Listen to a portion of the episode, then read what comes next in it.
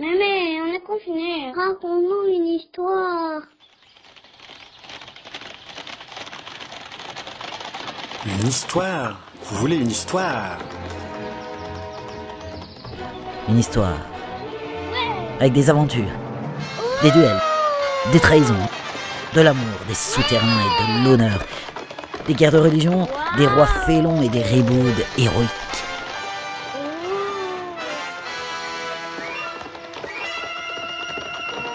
Eh bien, mes enfants, c'est l'heure des belles histoires de Mémé Jacqueline. Aujourd'hui, Mémé Jacqueline vous lit Les Pardaillants, une histoire de Michel Zévaco.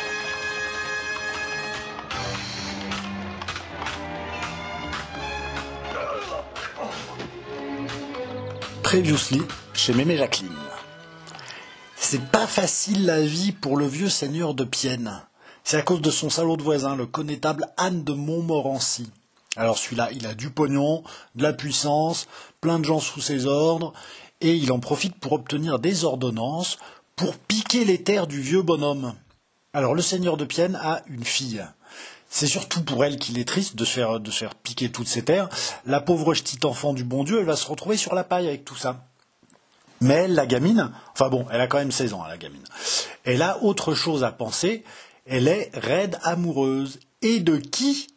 Eh ben de François, justement. François de Montmorency, le fils du salaud, si vous avez suivi. Enfin, le pauvre François, lui, il y est pour rien. Il est plutôt sympa, le regard franc, tout ça. Les deux jeunes, ils ont, comme on dit, devancé la loi des hommes. Bon, comme on dit dans le roman, ça veut dire en, termes clairs qu'il et elle ont fait crac-crac et Jeanne est en cloque. Mais elle n'a pas encore osé le dire à François. Alors il faut encore parler de Henri, le frelot de François. Henri, c'est pas la même. Lui, il a le regard fourbe, il est rongé par la haine, mortel jaloux de son grand frère et red dingue de Jeanne. Alors pas d'hésitation, il va tout balancer au père de Jeanne. Ta fille, elle sort avec le fils de ton ennemi, et blabla, et blabla, vous voyez le topo. Pendant ce temps, Jeanne est sortie. Elle a rendez-vous à minuit avec son amant. Jeanne de Pienne avait marché jusqu'à la maison paysanne. Elle n'entra pas. Elle avait besoin des ombres de la nuit sur son visage lorsqu'elle ferait le doux et redoutable aveu. Sa vie, la vie de l'enfant qu'elle portait dans son sein, allait se décider là. Le premier coup de minuit sonna. Au détour du sentier, à trois pas d'elle, François apparut. Elle le reconnut aussitôt, et au même instant, elle fut dans ses bras. L'étreinte fut presque violente. Ils s'aimaient vraiment de toute leur âme. Mon aimé, dit alors François de Montmorency, les minutes nous sont comptées ce soir. Un cavalier vient d'arriver au manoir, devançant mon père d'une heure. Il faut que le connétable me trouve au château. Parle donc, mon aimé. Dis-moi quel est le secret qui t'oppresse. Quoi que tu aies à me confier, souviens-toi que c'est un époux qui t'écoute. Un époux, mon François, Oh, tu m'enivres de bonheur. Un époux, dis-tu vrai? Un époux, Jeanne. Je le jure par mon nom glorieux et sans tache jusqu'à ce jour. Eh bien, fit-elle encore toute palpitante, écoute. Il se pencha, elle appuya la tête sur son épaule, elle allait parler, elle cherchait la parole d'aveu. À ce moment-là, un cri terrible, un cri d'horrible agonie déchira le silence des choses. François bondit. C'est la voix de mon père, balbutia Jeanne, épouvantée. François, François, on égorge mon père. Elle s'était arrachée des bras de l'amant. Elle se mit à courir. En quelques secondes, elle fut devant la maison et vit la porte et la fenêtre ouvertes. Un instant plus tard, elle était dans la salle. Son père râlait dans un fauteuil. Elle se jeta sur lui, toute secouée de sanglots, saisit sa tête blanche dans ses bras. Mon père, mon père, c'est moi, c'est ta Jeanne. Le vieillard ouvrit les yeux et les fixa sur sa fille.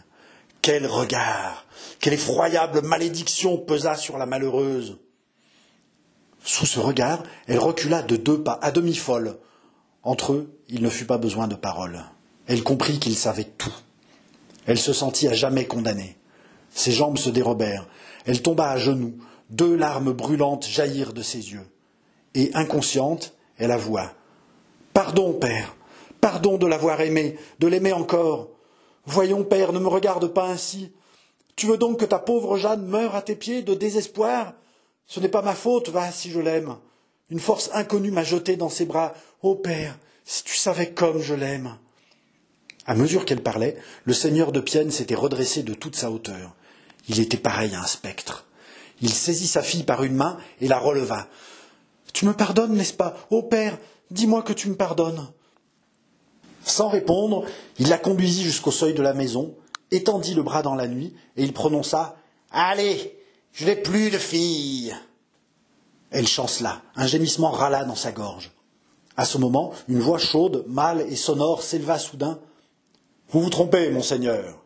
Vous avez encore une fille. C'est votre fils qui vous le jure.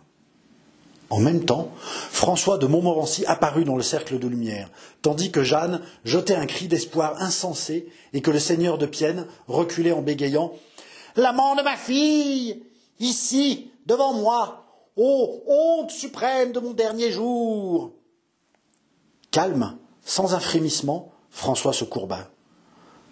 Monseigneur, voulez-vous de moi pour votre fils? répéta-t-il, presque agenouillé.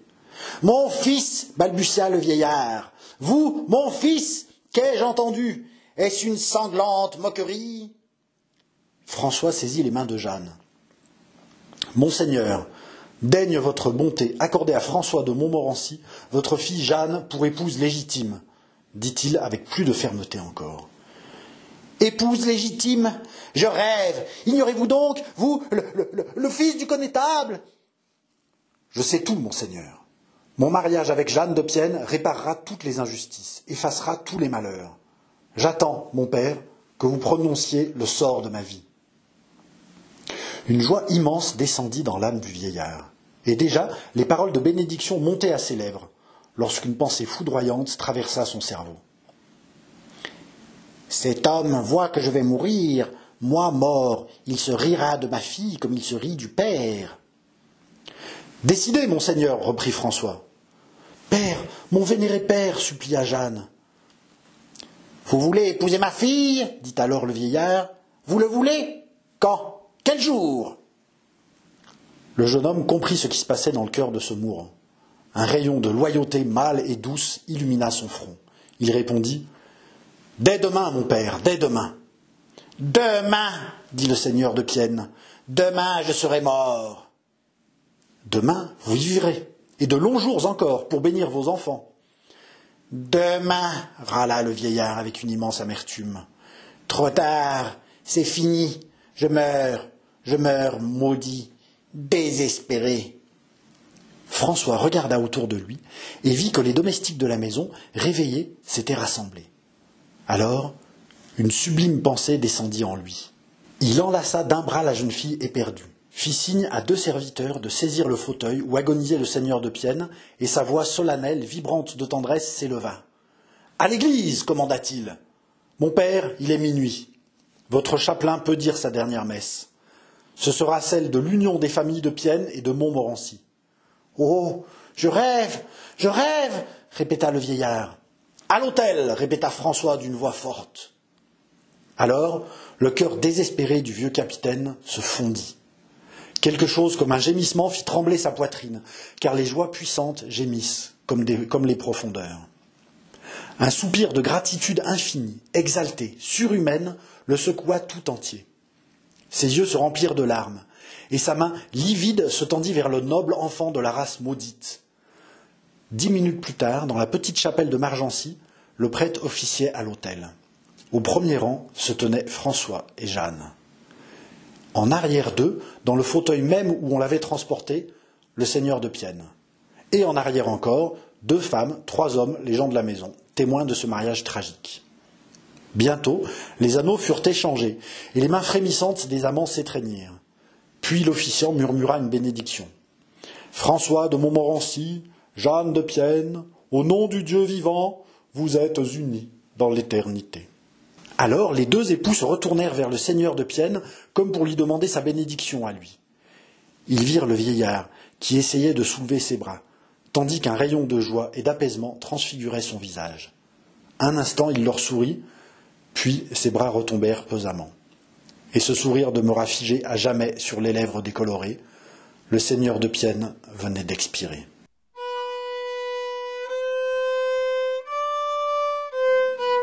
Chapitre 3 La gloire du nom.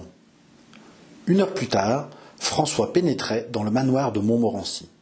Il avait remis la jeune épousée, tout en pleurs, aux mains de la nourrice, confidente de leurs amours, et, serrant Jeanne dans ses bras, il lui avait dit qu'il serait de retour près d'elle à la pointe du jour, dès qu'il aurait salué son père, dont un cavalier lui avait annoncé l'arrivée. Lorsque François entra dans la salle des armes, il vit le connétable Anne de Montmorency, assis dans un somptueux fauteuil surélevé de trois marches, sous un dais de velours frangé d'or que soutenaient des lances. L'immense salle était éclairée violemment par douze candélabres de bronze, supportant chacun douze flambeaux de cire. Les murs étaient couverts de tapisseries énormes, sur lesquelles scintillaient de lourdes épées et fulguraient des dagues. Une dizaine de portraits s'encadraient dans ces panoplies. Et sur le panneau qui faisait face au trône, c'était le portrait du premier ancêtre, de ce bouchard aux traits rudes, qui, un moment, avait tenu dans ses mains violentes la couronne de France. Les armures, cuirasses, brassards, casques empanachés luisaient au pied de ces tableaux, et il semblait que les aïeux n'eussent eu qu'à descendre pour s'en revêtir. Sur son trône, le vieux connétable, cuirassé, bardé d'acier, son casque aux mains d'un page près de lui, ses deux mains appuyées sur le formidable estramaçon, ses sourcils froncés. Cinquante capitaines immobiles à ses côtés attendaient en silence. Et lui-même semblait un de ces antiques guerriers qui décidaient du sort des batailles géantes. Depuis Marignan, où François Ier l'avait embrassé, jusqu'à Bordeaux, où il avait massacré en masse les Huguenots et sauvé la religion, que de terribles coups il avait portés. François n'avait pas vu son père depuis deux ans. Il s'avança jusqu'au pied du trône. Près de ce trône se trouvait Henri, arrivé depuis un quart d'heure. Il était blême et tremblant. À quoi songeait ce jeune homme de vingt ans? Quelles confuses et funestes pensées de fratricide roulaient lourdement dans sa tête comme des nuées fuligineuses dans un ciel d'ouragan.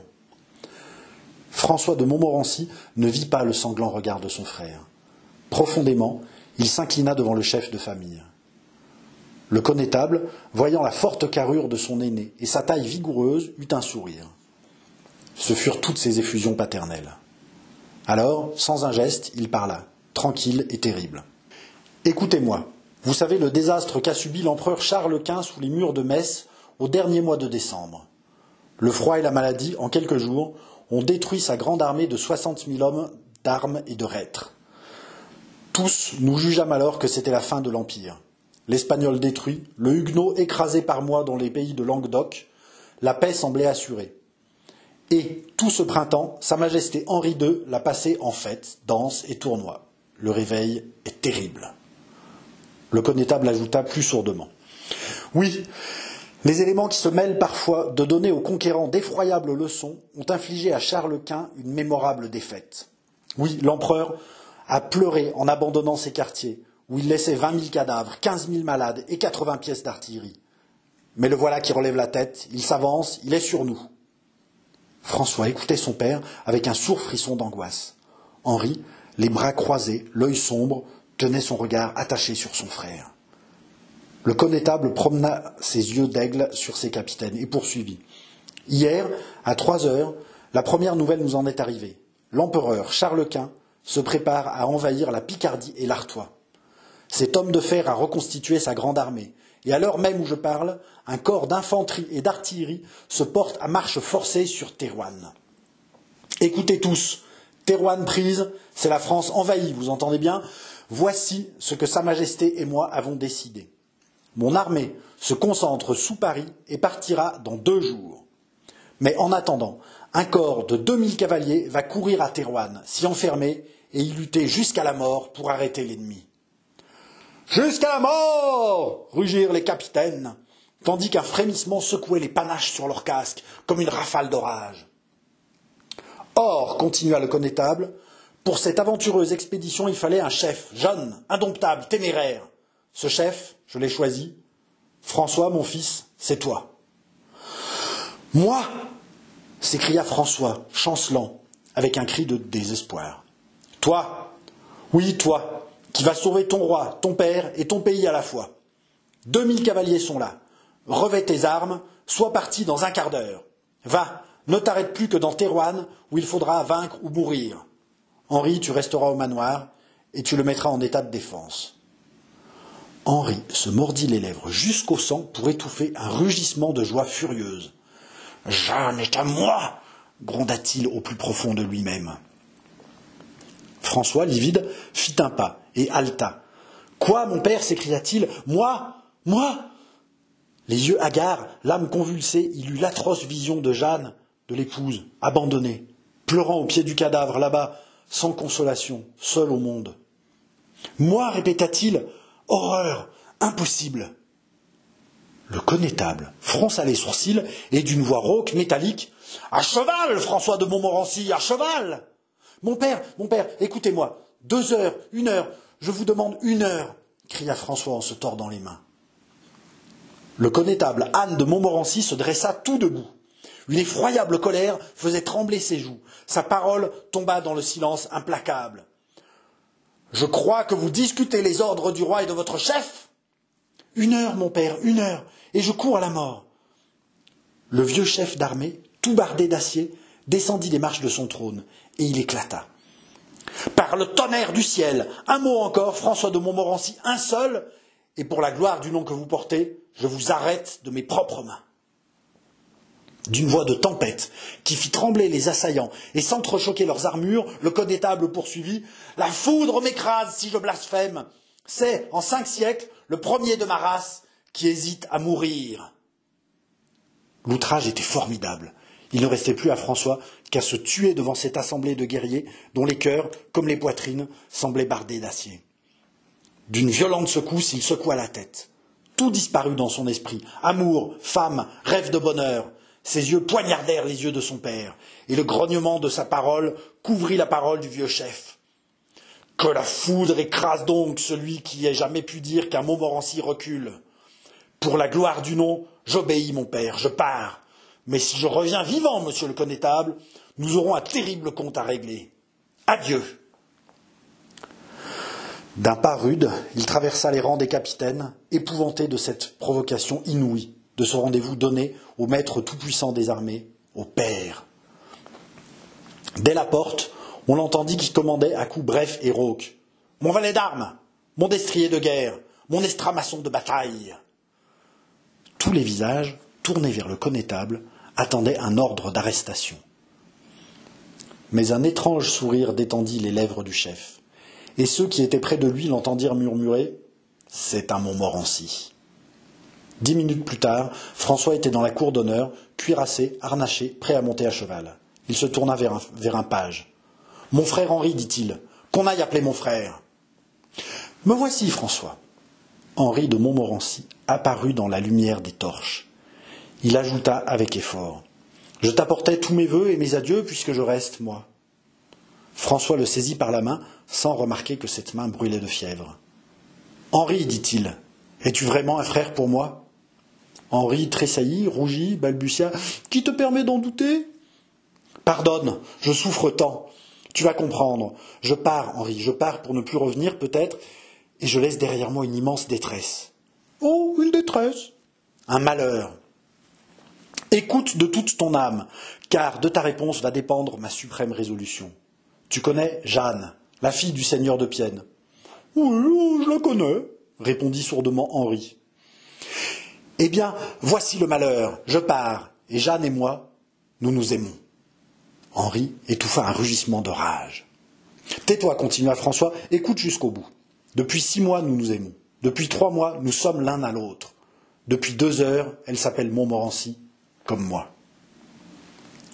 Une sorte de gémissement râla dans la gorge d'Henri, comme s'il n'eût rien vu, rien su. Ne t'étonne pas, poursuivit fiévreusement François, ne t'exclame pas. Elle-même te dira demain que le chapelain de Margency nous a unis cette nuit. Mais ce n'est pas tout. En ce moment, Jeanne pleure sur un cadavre. Le seigneur de Pienne est mort, mort dans l'église même tout à l'heure, en me jetant un dernier regard qui m'ordonnait de veiller sur le bonheur de son enfant. Et ce n'est pas tout encore. Margency fait retour à la maison du connétable. Oh, Henri, Henri, ceci est affreux. Je laisse Jeanne seule au monde, sans défense ni ressources. M'entends-tu? Me comprends-tu? J'entends, je comprends. Frère, écoute-moi bien à présent. Acceptes-tu le dépôt que je veux te confier? Me jures-tu de veiller sur la femme que j'aime et qui porte mon nom? Henri frissonna longuement, mais il répondit Je te le jure. Si la guerre m'épargne, je retrouverai l'épouse dans la maison de son père, sans que jamais elle ait souffert en mon absence, car tu seras là pour la protéger, la défendre, me le jures-tu? Je te le jure. Si je succombe, tu révéleras ce secret au connétable et tu lui imposeras la volonté de ton frère mort, que ma part du patrimoine mette à jamais ma veuve à l'abri de la pauvreté et lui fasse une existence honorée. Me le jures-tu? Je te le jure répondit Henri pour la troisième fois. François l'étreignit alors dans ses bras en disant C'est bien, maintenant je puis partir. En mettant toute son âme dans ce mot, il prononça lentement Tu as juré, souviens-toi. À peine fut-il en selle qu'il alla se placer à la tête des deux mille cavaliers rassemblés sur une esplanade, sombre masse confuse, hérissée de lueurs de sabre. Une minute, François se tourna vers Margency. Et il pleura. Car ce fils aîné de la grande race guerrière avait un cœur tout vibrant de jeunesse et d'amour. Il pleura, et à travers les larmes, ses yeux fouillèrent les ténèbres pour se reposer une dernière fois sur le toit qui abritait la bien-aimée. Mais la nuit était profonde, la vallée noire, le bourg invisible. Il murmura Adieu, Jeanne, adieu. Et aussitôt, levant le bras, d'une clameur éclatante et désespérée que le vieux Montmorency dut entendre du fond de son manoir, il cria En avant Jusqu'à la mort Les deux mille cavaliers, les deux mille sacrifiés, d'un accent sauvage, rugirent Jusqu'à la mort Alors, la lourde masse de cavaliers s'ébranla d'un trot pesant, roula comme un grondement de tonnerre et s'enfonça vers l'horizon noir avec ses torches rouges, ses éclairs d'acier, ses cliquetis d'armes, pareil à un mystérieux météore qui passe dans la nuit. Le connétable, du haut du perron, écouta ce bruit d'avalanche qui s'éloignait. Quand ce fut fini, il poussa un profond soupir et, montant à cheval à son tour, prit le chemin de Paris. Henri demeura seul.